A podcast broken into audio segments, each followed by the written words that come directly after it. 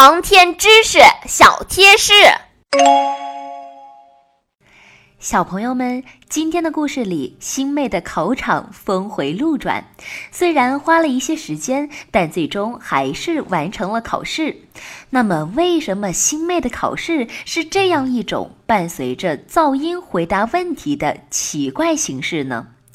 其实，星妹所经历的航天基础知识考试，并不是小朋友们理解的那种坐在考场上用笔在试卷上回答问题的常规考试。这项考试考验的其实是航天基础环境下的适应能力，也就是在高噪音环境下的信息分辨与处理能力。我们在之前的小贴士中讲到过，航天员在太空中经常会受到高噪声的困扰，我们把这种噪声称之为宇宙噪声。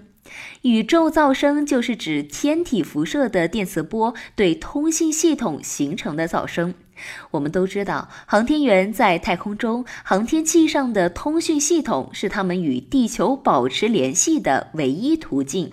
但是，这些通信设备其实时时都暴露在强大的宇宙噪声之中。因此，在高噪声中准确地捕捉并且处理信息，不仅是航天员必备的能力，还是他们能始终与地面保持联系的唯一保障。一波未平，一波又起。那边新妹好不容易完成了考试，这边小达的考试似乎又碰到了麻烦。